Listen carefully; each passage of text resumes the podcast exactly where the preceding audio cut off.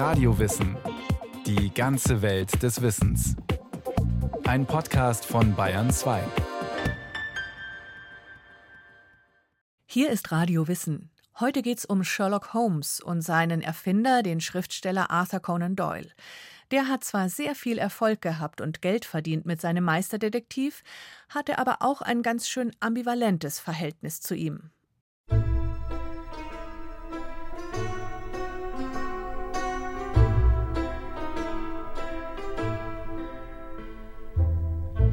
Jetzt spannen Sie mich doch nicht auf die Folter, Holmes. Woran arbeiten Sie? An nichts Geringerem als an dem Höhepunkt meiner Karriere, Watson. Und was ist dieser Höhepunkt? Ein dicker Fisch? Der dickste Fisch von allen. Der weltberühmte Meisterdetektiv Sherlock Holmes. Eine literarische Figur aus dem 19. Jahrhundert. Eine der ersten ihrer Art. Er steht 1893 vor seinem letzten Problem, so der Name dieses Falls. Sherlock Holmes bereitet sich in dieser Geschichte darauf vor, dem einzigen Bösewicht zu begegnen, der ihm an Intelligenz ebenbürtig ist, Moriarty. Wären Sie so freundlich, die Fensterläden zu schließen? Was ist denn los, Holmes? Sie haben doch nicht etwa Angst vor irgendetwas? Doch, die habe ich, Watson. Wie? Was wollen Sie damit sagen? Ich will damit sagen, dass im gegenüberliegenden Haus nur jemand darauf wartet, im richtigen Moment eine Kugel abzufeuern, die für mein vorzeitiges Ableben sorgt.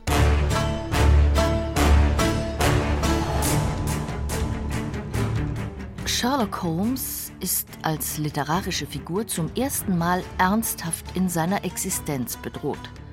Und das nicht nur, weil Moriarty in der Geschichte als gefährlicher Gegenspieler aufgebaut wird, sondern vor allem, weil sein Autor, Arthur Conan Doyle, ihn unbedingt loswerden möchte. Aber fangen wir von vorne an. Zunächst bedeutet Sherlock Holmes für den Landarzt Arthur Conan Doyle den großen Durchbruch als Schriftsteller.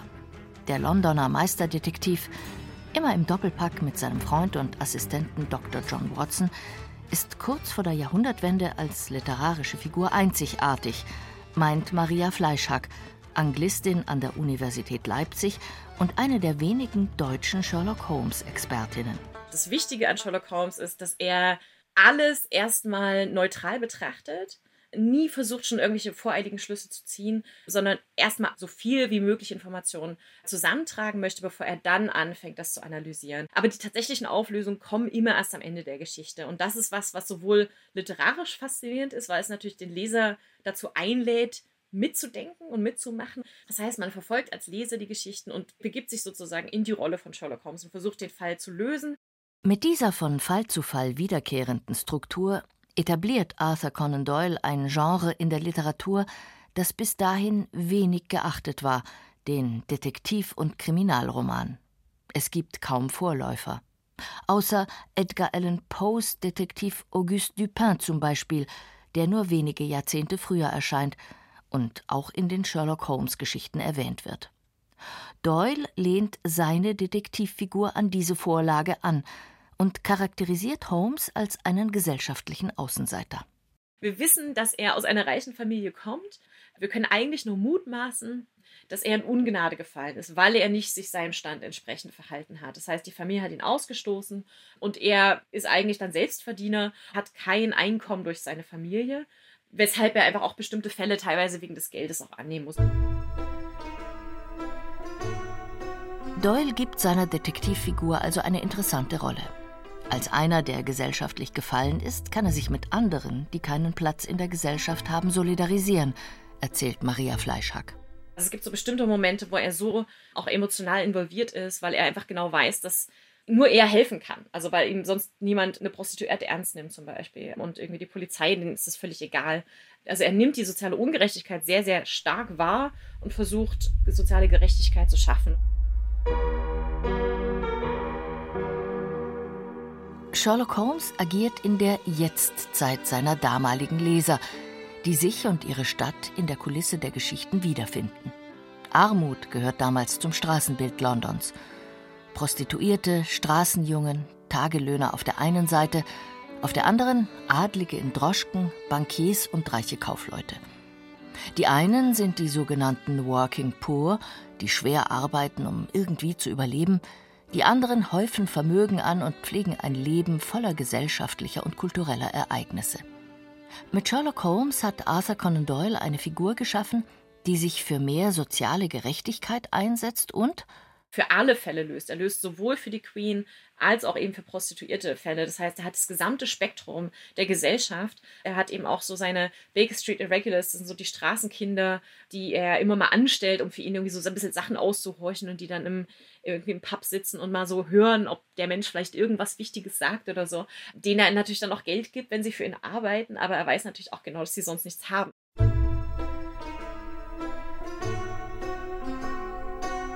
Watson, Sie erinnern sich doch bestimmt noch an Hall Pycroft, einer von meinen Baker Street Boys, ein ehemaliger. Pycroft, natürlich. Meine Güte, bist du groß geworden. Gut siehst du aus und so ordentlich gekleidet. Wohnst du noch immer hier in der Gegend? Pycroft ist einer der wenigen, die den Weg aus der Gosse geschafft haben. Solche Geschichten von sozialem Aufstieg machen den zeitgenössischen Sherlock Holmes-Lesern Mut. Schon bald herrscht eine wahre Sherlock-Manie, und das nicht nur in England.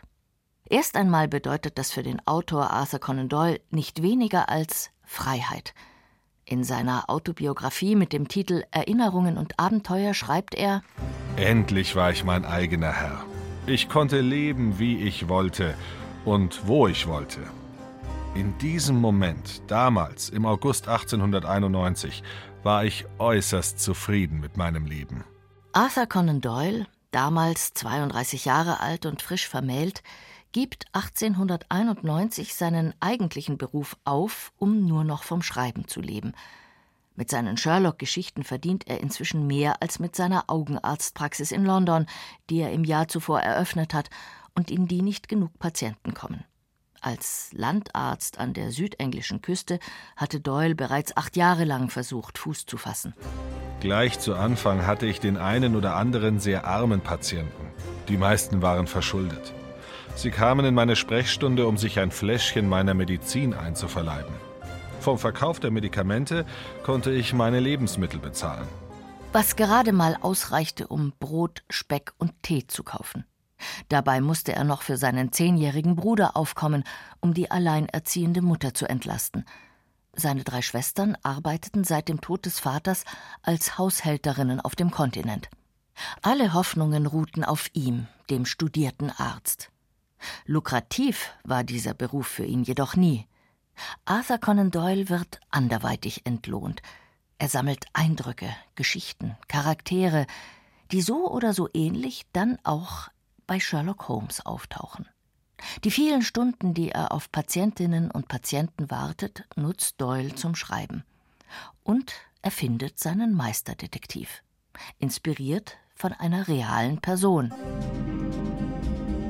Die bemerkenswerteste Person, der ich begegnete, war ein gewisser Joseph Bell, Chirurg am Krankenhaus von Edinburgh. Seine Stärke lag im Diagnostizieren, nicht nur von Krankheiten, sondern ebenso von Berufen und Charakterzügen. Bei einem seiner besten Fälle sagt er zu einem Patienten in Zivil: Sie haben in der Army gedient, mein Herr? Ei, Sir. Noch nicht lange zurück? Nee, Sir. Unteroffizier? Ei, Sir. In Barbados stationiert. Ei, Sir. Schreibt Doyle in seinen Erinnerungen. Joseph Bell ist die Blaupause für Sherlock Holmes. So denkt, spricht und doziert Holmes auch. Beim ersten Treffen mit Watson beispielsweise, wenn er von dessen äußerem Erscheinungsbild ableitet, dass Watson Militärarzt sein muss und frisch aus Afghanistan heimgekehrt ist. Dass Sie nicht vor langer Zeit aus den Tropen zurückgekommen sind, verrät Ihre dunkle Gesichtsfarbe. Ihr linker Arm wurde verletzt. Sie bewegen ihn mit einer sehr unnatürlich steifen Weise. Also, stellte ich mir die Frage, welches tropische Land zurzeit für einen englischen Militärarzt die Gefahr von Mühsal und Verletzung birgt. Als Antwort kommt nur Afghanistan in Frage. Die Dramaturgie der Holmeschen Detektivgeschichten ist geschaffen. Die der Deduktion, der Ableitung mit Hilfe von Logik. Eine Studie in Scharlachrot, der erste Fall von Sherlock Holmes, erscheint 1887, als Doyle noch Landarzt ist. Wie mir scheint, sind Sie zu einem nicht geringen Teil von sich eingenommen, Holmes. Im Gegensatz zu anderen bin ich mir lediglich über meine Fähigkeiten im Klaren, Watson. Allerdings empfinde ich es als ausgesprochen schmerzlich, dass Sie so selten wirklich zum Einsatz kommen. Es gibt heutzutage einfach keine richtigen Verbrechen und keine richtigen Verbrecher mehr. Ja, was nutzt einem Verstand in diesem Beruf, wenn ihn keiner benötigt? Ich weiß genau, dass ich das Zeug dazu habe, berühmt zu werden. Sherlock Holmes ist eine literarische Figur in einem überaus realen Kosmos. Als akademisch gebildeter Arzt fühlt sich Doyle der Vernunft und den Naturwissenschaften verpflichtet und kann es schwer ertragen, wenn die Polizei nicht richtig ermittelt, sagt der Anglist Elmar Schenkel. Er hat ja auch selber Kriminalfälle untersucht, also reale Kriminalfälle, und sich da eingemischt und darüber geschrieben und auch, auch sogar in zwei Fällen hat er einen positiven Einfluss gehabt auf die Rechtsprechung durch seine Untersuchung. Das heißt, auch wenn es gar nicht Doyles Beruf ist, mischt er sich in zwei Fällen als Privatermittler ein. Da er sich als Autor von Sherlock Holmes bereits einen Namen gemacht hat, findet er tatsächlich Gehör und Zeitungen berichten darüber. Es war im Jahre 1907, als dieser berüchtigte Fall den Großteil meiner Zeit in Anspruch nahm. Doch sollte es nicht umsonst gewesen sein, da schließlich, nach viel Anstrengung, ein sehr schweres Fehlurteil teilweise berichtigt wurde. Schreibt Doyle in seiner Autobiografie. Der Sohn eines farbigen Geistlichen, ein gesellschaftlicher Außenseiter, war mit dünner Beweislage von der Polizei verdächtigt und inhaftiert worden. Beweise wurden konstruiert, Alibis verdreht. Ein Justizskandal. Doyle versucht, mit naturwissenschaftlichen Methoden Beweise zu sichern. Ähnlich wie seine Figur Sherlock Holmes in Eine Studie in Scharlachrot. Stellen Sie sich vor, ich hab's gefunden. Eine Substanz, die nur von Hämoglobin ausgefällt wird. Von nichts anderem. Ich vermute, dass Ihnen die Bedeutung meiner Entdeckung bewusst ist. Nun ja, ob sie praktischen Nutzen hat, Guter Mann, das ist die praktischste gerichtsmedizinische Entdeckung, die es in den letzten Jahren überhaupt gegeben hat. Verstehen Sie denn nicht, dass uns dadurch eine unfehlbare Testmethode für Blutflecken zur Verfügung steht? Das ist so ein bisschen noch der Moment, wo Sherlock Holmes dann tatsächlich als literarische Figur auch Einfluss auf die Realität hat. Das sind einfach die diversen Methoden, äh, die er anwendet. Es gibt zu dem Zeitpunkt schon relativ viele verschiedene so Sachen wie eben die Fingerabdruckmessung oder dass man die Schuhsohlen irgendwie, ne, dass man einfach schaut und die abgleicht, dass man Daten anlegt, dass man überhaupt Datensätze hat von bestimmten Kriminellen. Was heute Standard ist, nicht nur im Krimi, sondern auch bei der realen Polizeiarbeit, war damals noch lange nicht selbstverständlich. Wie die Taten des legendären Serienmörders Jack the Ripper zeigen, der 1888 ganz London in Atem hielt und nie gefasst wurde. Beweise wurden nicht gesichert, Polizeireviere arbeiteten nicht zusammen und die Prostituierten wurden als Opfer nicht ernst genommen. Genau in dieser Zeit erscheinen die ersten Geschichten von Sherlock Holmes und mit ihnen die Vision einer besseren Verbrechensverfolgung. Doyle hat sich einfach bestimmte Sachen ausgedacht, die einfach in der Realität noch nicht funktioniert haben, an zum Beispiel Nachweisen, chemischen Nachweisen und so weiter. Erklärt Maria Fleischhack. Sherlock Holmes erfindet unter anderem einen Nachweis für verschiedene Typen von Druckerschwärze. Außerdem rühmt er sich, eine Monographie der Asche geschrieben zu haben, was bedeutet, dass er weiß, wie man von der Asche darauf schließen kann, was verbrannt worden ist. Ganz viele Sachen sind einfach wirklich erst im 20. Jahrhundert dann erfunden worden, aber auch eben inspiriert teilweise von den Geschichten. So ein bisschen wie die Science Fiction oft auch technische Innovation inspiriert. So hat Doyle mit seiner fiktiven Figur Sherlock Holmes also tatsächlich ganz handfeste Auswirkungen auf die Welt seiner Leserinnen und Leser. Es hätte also die große Liebe sein können zwischen dem Autor und seiner populärsten literarischen Gestalt. Doch für Doyle ist der Meisterdetektiv nur eine Schreibübung. In der Zeit fühlte ich mich allmählich zu höherem berufen und beschloss, meine Fähigkeiten vollends auf die Probe zu stellen.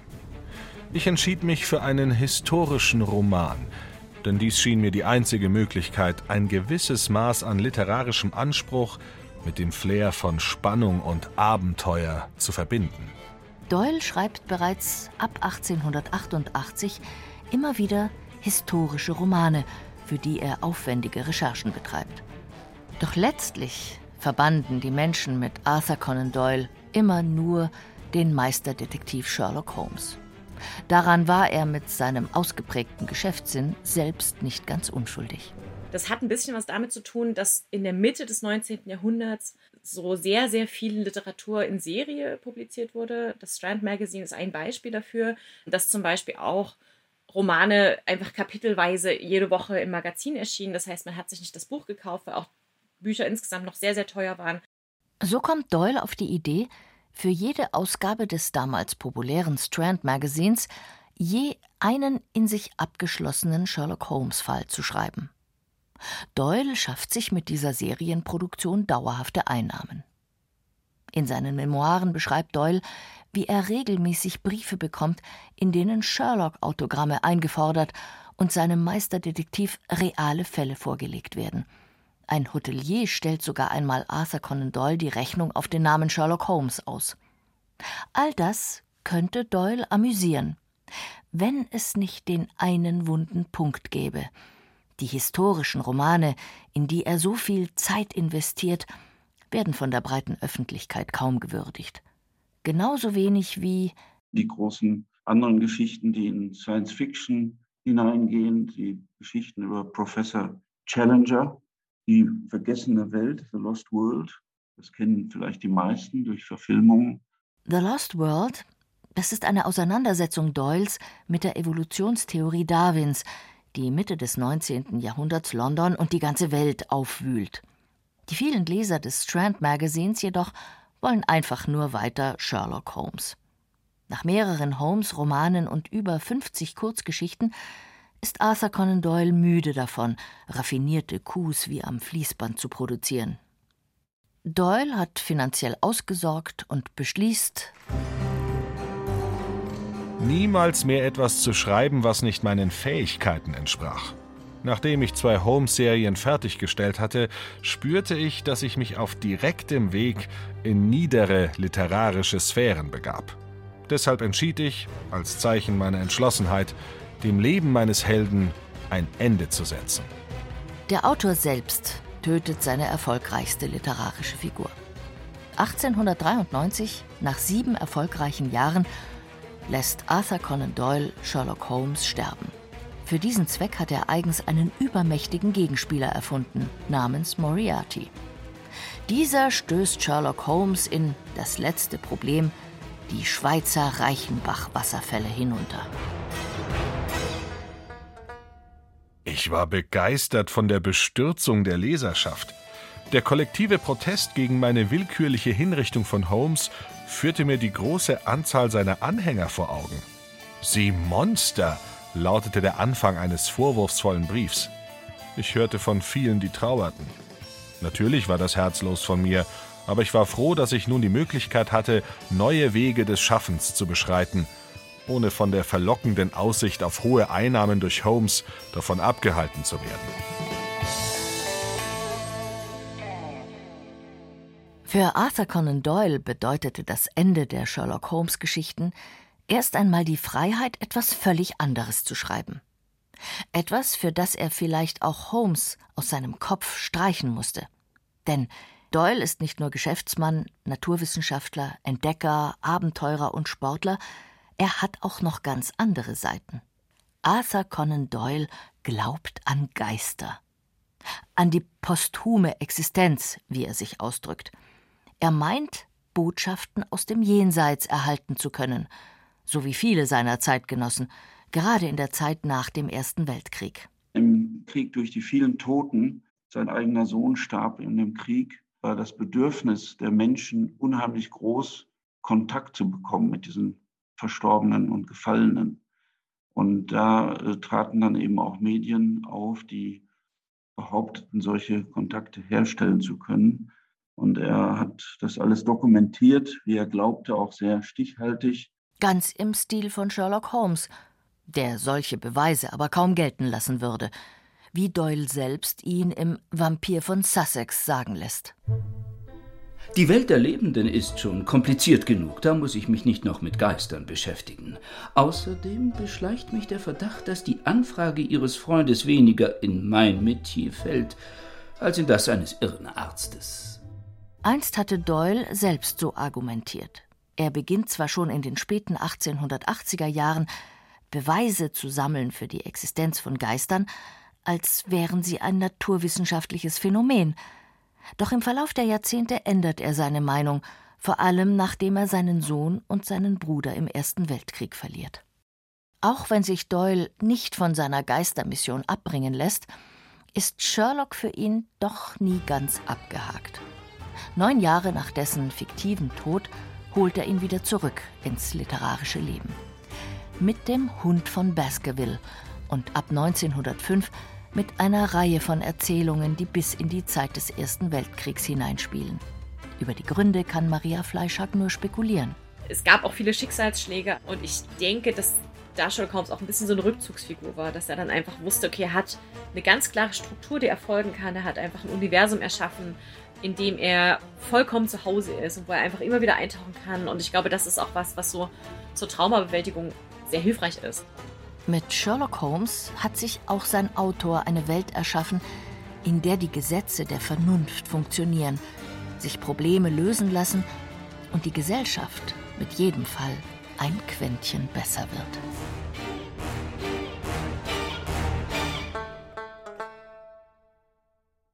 Sherlock Holmes und sein Autor Arthur Conan Doyle. Was für ein Paar.